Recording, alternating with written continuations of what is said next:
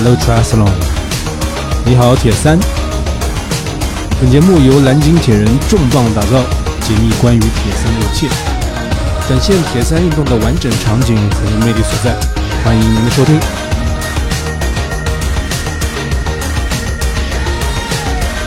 你好，我是蓝鲸铁的 Shining，今天是铁三新手指南十周成铁的第九期，我会和大家探讨如何平衡好繁忙的工作与训练这个专题，来给出我们蓝鲸铁人的角度和参考答案。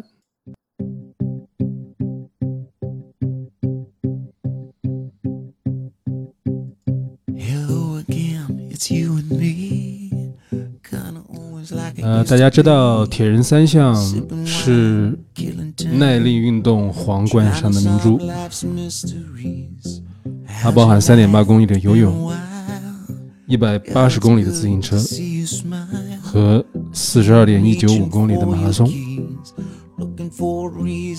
所以在这么长的一个耐力的项目的挑战。小挑战中，对于个人的这个要求也是自然而然是非常非常高的。那对于我们这个平时的训练和体能的这个储备，对于我们所有的业余爱好、普通的爱好者来说，都是一个人生非常不小的一个挑战。一个典型的铁人三项周期训练，在一个星期的训练里面。要求的训练时长是在二十到二十二个小时之间。如果平均按照七天来算的话，每周大概每一天大概是三个小时。这对于一个普通人来说是非常不容易的。你想象一下，在你繁忙的日常的生活工生活中，要抽出三个小时的时间来进行这个紧张的训练，你可能这个压力会非常非常的大。就算平时一到周一到周五的工作日，每天抽两个小时，那么在周末两天你要完成十到十二个小时的训练。在周末这么一个时间，你要面对一天五到六个小时的训练，是让人难以想象。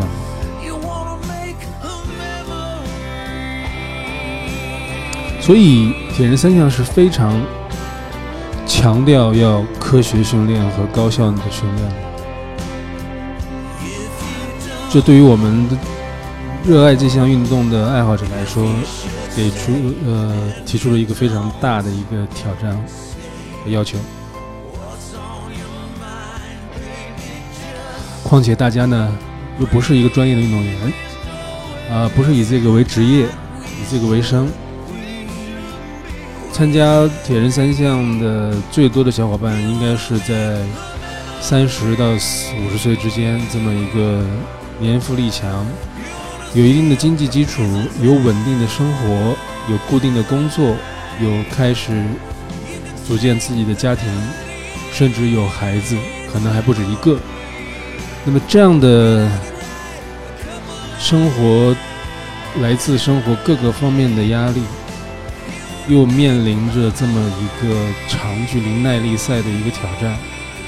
那么失衡对于我们来说是。铁三最容易犯的一个错误，这样的一个失衡的这么一个错误呢，也应该是情况呢，应该是处处可以找到，处处可以看到。所以，如何去平衡好工作、家庭和训练的关系？如何平衡着这三者之间的一个平衡，呃，是非常呃有挑战的一件事情。这也是我们现在国内的一个典型的一个情况，就是大家其实都平衡不太好。这也是阻碍我们啊业余爱好者能够完成我们这么一个铁人三项理想的梦想的这么一个最大的一个阻碍。我们看到这个中国的一个实际情况，就是一方面呢，啊，小伙伴想要去练铁三，但是往往又被这个繁忙的工作生活又被扯回来，于是就可以看到反反复复，一会儿在状态，一会儿不在状态，啊，一会儿训练的特别的积雪，有时间的时候就训练的特别积雪，一旦工作忙起来，马上又彻底不训练，然后身材啊还是这个运动表现都恢复到一个以往的一个状态，所以这样的一个现象是反反复复的出现，啊。这是一个普遍的现象。那么还有另外一方面呢，就是为了去完成这个运动的目标、运动的这个理想，放弃掉了工作，放弃掉了家庭，牺牲掉了家庭，啊，为了这个运动呢，啊，不顾一切，啊，甚至叫运动上瘾，非体育从业者变成了一个体育从业者，这样的现象，我觉得也是一个非常不健康的现象啊。各种失衡的状态是我们看到的一种常态，还有一种就是说，工作和生活的压力已经很大了，工作已经相当的繁忙了，要反复的加班啊，比如说像我们华为的工程师啊，还要像我们一些这个大型企业的重要岗位的一些小伙伴们啊，已经是身居要职或者工作压力已经非常繁忙。然后又要去挑战这个 Ironman，挑战这个长距离的耐力的铁人三项赛，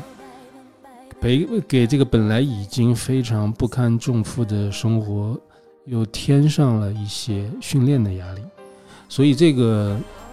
问题如果不解决，不解决好，可能是会非常令人崩溃的。我们在学习和工作的这么一个一个历程中。啊，我们可能会习惯于这种突击式的，短期之内可能，比如说突击考试啊，或者是在工作在这个截止日之前突击性的工作啊，牺牲休息睡眠，牺牲健康，然后去达到一个一个短期即将临期的这么一个目标。我们可能习惯于这样的一种工这种学习和工作的模式了，但这种模式的是不可持续的，是一种崩溃性的模式模式，就是你就像我们这个。训练一下子过量一样，你可能多少天啊没有时间运动，突然有一段时间啊这个有时间了啊放假了，然后突击性的恶补性的这么一个训练，然后导致生活的呃不导致训练的这个压压力身体压力极度的这个聚呃聚集，然后啊疯狂运动的结果就是。多少天不能不能恢复 不能正常训练，你又不得不进行疯狂的休息，或者说恶补性的休息，所以这个是一个不可持续的一个状态，也是我们这个看到了一个非常不健康的现象。所以我们练铁三的目的是在能够进行一个可持续性的高效能的全面平衡的一个生活方式。所以这也是为什么我们南京铁人俱乐部在一开始。成立的时候就提出了这个“运动生活家”的一个口号，就是希望大家不但做运动家，也要会生活，做个生活家。同时呢，也要全家参与，啊，不能把这个家人抛弃掉。如果这个做得好的话，那你才是我们真正认为特别特别牛的这么一个真铁人，而不是说仅仅的一个运动上的游泳、骑车、跑步，呃。所以，我们南京铁人这个俱乐部希望，呃，引导大家、引领大家去过的一种生活方式呢，是真正的能够掌控自自己的生活啊。对，面对任何来自生活、工作还是训练的这种挑战和压力，都能够从容的面对，拥有一个健康的、向上的一个平衡、平衡的一种心态。这是我们的一个目的，然后我们也呃提出口号叫做 “Blue will dream big”，就是南京铁人，你要敢于做梦，敢于去设立一个远大的目标，去有一个远拥有一个远大的梦想。呃，铁三不是我们的目的，我们可以看到铁三在这里，在我们俱乐部当中。它不是一个我们最终的一个目目的，而是我们实现我们理想生理想生活的一种手段啊！为什么我们会选择铁三呢？因为对于我们身体人的健康来说，铁三恰恰能够锻炼到我们最重要的部分。首先是心肺功能，然后呢，通过合理的饮食、合理的聪明的这种训练，然后啊，能够改善我们身体的组成，啊，降低我们的这个啊 BMI 的这么一个指数，拥有一个合适的一个肌肉的含量，并且能够锻炼到我们的柔韧性、肌肉的耐力，还有肌肉的力量。那么这些。按照这样的一个顺序，就是说它的按照重要性从高到低的顺序也是这样的一个顺序，啊，心肺、身体组成、柔韧、肌耐力、肌肉力量，也是我们铁人三项能够锻炼到的。那么通过这样的一个训练，我们可以不不但获得一个强健的体魄，而且通过科学的训练、合理的安排计划，能够啊很好的把握我们自己的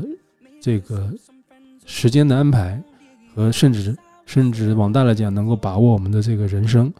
就是在就是在这样的一种面临各种各样的啊生活的压力和这个工作的挑战的情况下，能够持续性的有一个高的输出，并且身体不崩溃啊，不追求那种短期崩溃式的，那该怎么办呢？今天这期节目就是我们希望能够给到大家一点参考，一点答案。让运动真正能够帮助我们的生活，而不是成为我们生活的负担。这里我会简举几个典型的案例来分享给大家，这也是我们辛苦在西方的这么一些英文的一些资料里面去找到了一些案例。然后它可能，呃，有有一个正面的例子，也有一个反面的例子。然后这里面就可以看到，就是成功它是没有灵丹妙药，它一定是建立目标，然后投入其中。非常的自律的情况下，不断的学习知识，合理的安排生活，然后才能一点一点、一步一步的积累，到一个这么一个长期的一个在各个方面的一种成功。那么我举举的第一个例子呢，是叫 John 约翰，他是一个三个孩子的父亲，他是铁人三项的爱好者，他是在一个财务公司里面的工作，每个星期都要出差。呃，他已经练了三年的铁三了，想要去 Kona，想要拿到 KQ 的资格，但是现在目前遇到了一个平台期，也就是训练了那么长时间，发现这个训练到了一定瓶颈了，不能够再进步了。生活的工作的压力也很大，他每周要训练二十个小时，睡眠的时间被牺牲掉，可能一天只能睡四到五个小时。五个小时的睡眠只能够让你能够撑下来，绝对不可能给你一个非常卓越的表现的一个机会。早上的训练的时候又没有一个合适的一个能量补给的计划，然后导致身体呢一天的这个都有一个非常饥饿的感觉，家庭也不不能很好的照顾，不能很好的投入，然后表现出最后他的这个情绪上也会出现一些问题，心理心态上也会去出现问题，然后身体也会发生一些一些健康的信号，比如说免疫力降低啊，会经常爱生病啊，就需要更长的休息时间。然后导致这个计划被拖延，工作被耽误，表现这个差强人意，所以这种看似一个是无解的一个状态，然后导致整个身体一个进入一个恶性循环，长时间的工作，长时间的训练，然后身体的这个疲劳被累积，呃，营养又不能及时到位的补充，然后恢复又不能及时的被恢复，它不仅这个 KQ 的目标是越来越远，工作和家庭也会出越来越多的问题，个人的心态已经进入崩溃的边缘了。所以对于匠来说，他这个面临的压力就会特别特别大。其实大家都想要去在繁忙的工作中一边表现良好，一边家庭照到照顾得到，然后一边又能够去 KQ，啊，想想都是一件很美好的事情。但该怎么做到呢？这个真的是不容易啊！怎么办？然后我们这里还会有一个正面的案例，他这个其实这个第二个案例的这个主人公就会给我们一点他的一些啊建议和他的一些角度。他原来呢也跟 John 一样啊，也是这个当然工作也是非常繁忙。他的名字叫 Sammy，是一个怎么说创业者。他曾经一度也是为了这个铁人三项投入非常多的精力，但是同时要兼顾创业。然后这个其实这个非常的难以去平衡，也是渐渐的这个进入到一个亚健康的状态，经常的容易去这个生病发烧，甚至有有这个记忆力下降的这么一个表现，甚至一些简单的单词和人的名字都记不得了，甚至他是这么一个铁人三项的一个爱好者，经常性的训练。也被诊断出了这么一个糖尿病前期的这么一个疾病，这是让人很难以想象的。但是后来他做了一系列调整，他请了教练，然后也是就是思维方式上做了一个调整，然后他后来取得了非常好的一些成绩，呃，比如说七零点三的艾尔曼世锦赛上拿到了年龄组的冠军，两次进入康纳的时候都以一个 sub 九九小时以内的成绩完成了一个比赛。相当令人恐怖的，最好的这个个人的艾瑞曼的成绩是在八小时二十四分，简直是一一头猛兽。但你很难想象这样的一个，就是这样的一个超级这个运动水平的这么一个年龄组选手，他是一个繁忙到不行的一个创业的 C 创业公司的 CEO，然后也是有家庭有孩子，他每每周的训练时间和那个 John 就不一样，他每周的训练时间只有十到十二个小时。你很难想象他是怎么样去做到的，怎么样有这样的可能性，在仅仅十到十二个小时的训练时间下，能够完成这么高质量的训练，并且高这么这么优异的这么一个运动的一个表现。他和 John 之间最大的一个不同是什么呢？虽然可能之前都遇到了一些问题，我相信这个问题会很普遍，啊，都是各种各样的一个不能平衡。然后身体会出现状况，身体出现问题。即使是你是热爱这项运动，并且是经常去训练，身体还是会被诊断出糖尿病，还是诊断出这个经常的这个免疫力崩溃的导致的发烧和记忆力的衰退。该怎么样办呢？他做了哪些东西呢？这里我给大家做一个简单的一个总结。首先，第一点呢，就是思维方式的转化，就是原来他是追求一个啊。每周要完成一个多长多长时间的一个训练的这么一个追求，但是这个 Sammy 会觉得这样的这样的追求是没有意义的。他要追求的是一个高质量的训练，并且要感觉自己是在不断进步的，啊，并不是单纯的追求一个训练的时长，而是要感觉自己的身体状态是处于一个强健，并且是不断的在啊朝好的方面发展的这么一个状态，追求自我感觉的一种良好。然后从一个结果导结果导向的一个思维，变成了一个过程为导向的思维。他追求的并不是一个结果，我一个星期训练多少时长，我一个比赛要拿到什么成绩。他追求的是，我是不是在每每一个训练里面都能够有一个很好的一个个人的感觉。训练完之后，我感觉自己训练特别的爽，而且身体感觉也非常的好。这种结果导向转变成过程导向的这种思维方式的转变，换个角度去看的话，它就是一个短视思维和一个长线思维的一个区别。那么，如果是你是短视思维，你可能只是追求一个结果，就像我们啊临阵磨枪不亮眼光的那些这个短期突击的一些计划一样。长线思维，我追求的是每周每周进步，每天进步一点点。当我们这个天数积累的足够。多的时候，它量变是一个质变，这是一种长线的思维。所以我专注的是每一天的这个进步，每一天的这个计划的执行，每一天的这个自我感觉良好的这么一种追求，而不是每一长线啊一下子要去达到跳跳到天上去那样的一种这个短视的思维。然后呢，做到心中有数，每一个星期的时间安排自己做到心中有数，然后再根据具体的。这种突发的状况、工作的安排、家庭的这种需求，进行灵活的调整，而不是那么死板啊，不是死板，灵活的执行，把一些重点的这个计划优先执行啊，不重要的计划放在其他的非重要的时间段去执行。然后这是思维方式的一个转换。那么第二个点呢，就是时间管理的问题。它不但是把这个时间要进行一个合理的安排和分配，并且把每一段时间都进行一个赋能，我们叫做。呃，时间窗口的一个赋能，呃，首先他像 Sammy 呢，会在每周的周日做把下一星期的时间计划安排、工作安排、家庭安排还是训练安排都做一个规划，把一些必须的要完成的一些固定固定项目把它确定下来，这可能是一些工作和生活上的一些固定的一些时间段的一些一些一些模块，在确定好这些模块之后。再把剩余的这些时间窗口窗口来看，怎么样去匹配到自己的一个训练计划中来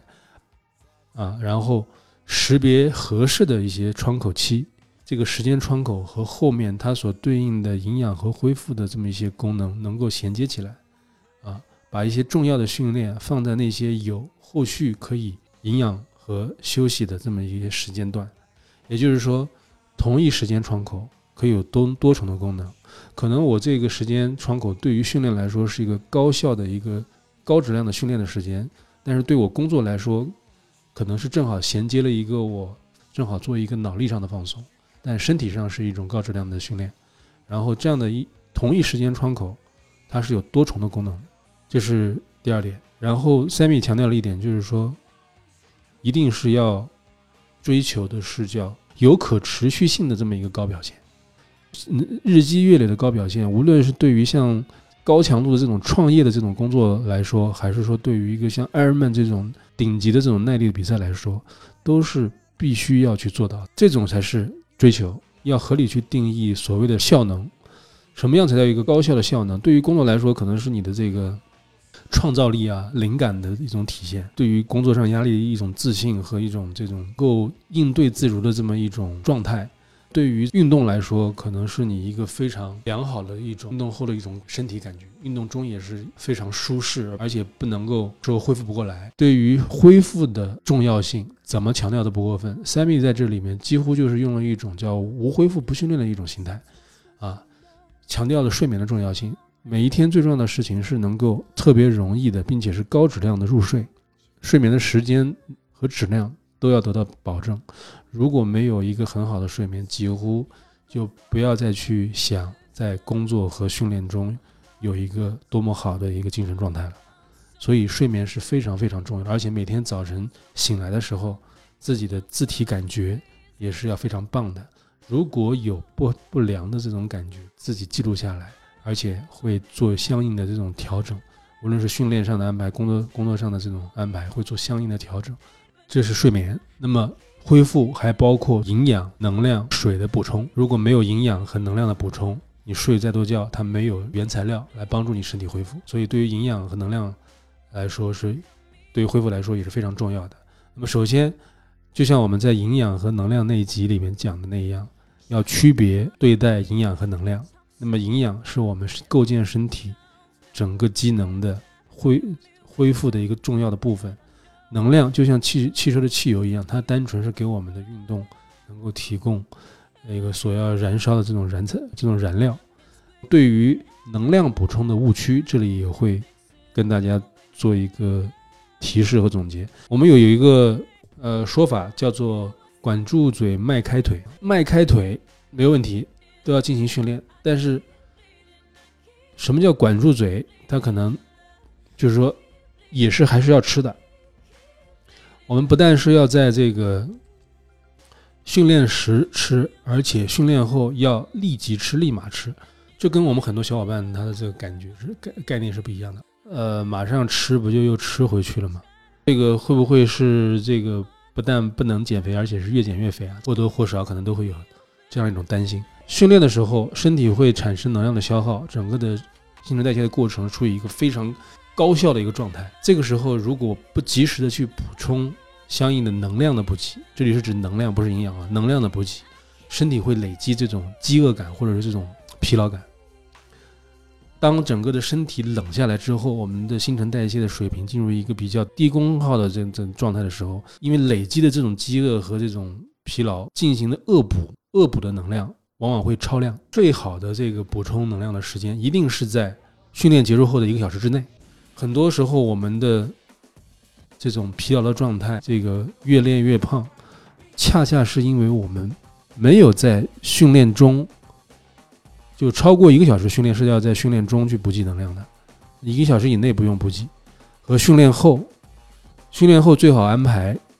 正餐，如果没有正餐的话，安排一些这个简单的一些加餐，及时补充我们所损失的能量。而造成的一些我们的身体上的疲劳，然后免疫力的免疫力的低下，然后这个饥饿感的增加，暴饮暴食可能性的增加。关于这个能量的补充，这是一个比较大的一个误区，我们需要去的呃给到足够的重视。在啊我们所收集到和观察到资料里面，强调非常非常多的一点，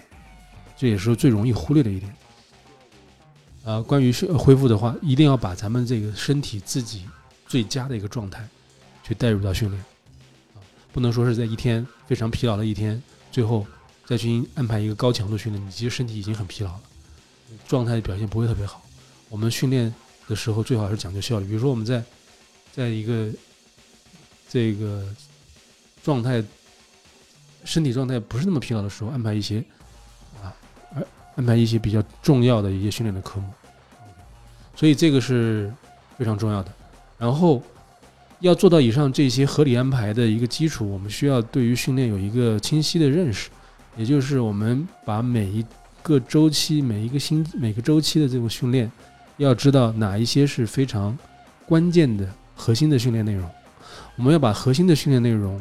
重点安排在那些非常适合训练核心。就是核心训练内容的这么一些时间窗口，然后把它放在最优的那些时间的窗口里面。他们这些时间窗口呢，之后呢能有条件进行及时的营养补充和这个恢复，需要我们自己去识别，并且去做一个匹配。在这么有限的时间内，要压缩我们一个训练的一个内容的话，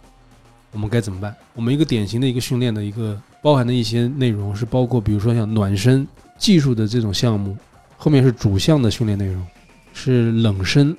冷身完了之后是恢复性的训练。那么我们首先可以精简的是什么呢？是在主项后的这种附属的这种附加训练，可以把它先省略省略掉。首先可以省略掉。然后如果时间还紧张，我们可以把冷身这一个单元给省略掉。如果还需要再压缩时间的话，可以把具技术性的训练给省略掉。那么，如果还要再压缩时间，可以减少部分的暖身，压缩暖身的时间，但不是说去除暖身还是一定要做的啊。但是可以减少这个暖身的这种时间和内容。如果再要去压缩时间的话，那么最后一个可以压缩的部分就是减少主项的这个时长，训练时长。我们一个典型的一个星期的训练中会包含核心的强度训练、核心的耐力训练，分别是分三个项目的六次，每一每个项目两次，一个核心的强度，一个核心的耐力。这些核心的这些呃训练单元尽量不要去精简，那么剩余的一些这些训练单元可以适当的做精简啊，这是在一个周期中的一个精简的一个要求和顺，就是可能性和顺序，然后在。一个大大的周期中，我们要识别，根据我们的比赛的一个这个 A 级赛的一个计划，去识别一些关键的周末，就保证我们关键周周末的一些训练的质量和质长，这个进行有力的方式。本节目在喜马拉雅、蜻蜓 FM 同步更新，欢迎您搜索“铁三”收听、收藏、转发节目。你也可以关注公众号“蓝鲸铁人”，蓝色的蓝，鲸鱼的鲸。我们将推送每期节目的公众号文章。Blue Whale Dream Big，你好，铁三。Hello，Triathlon。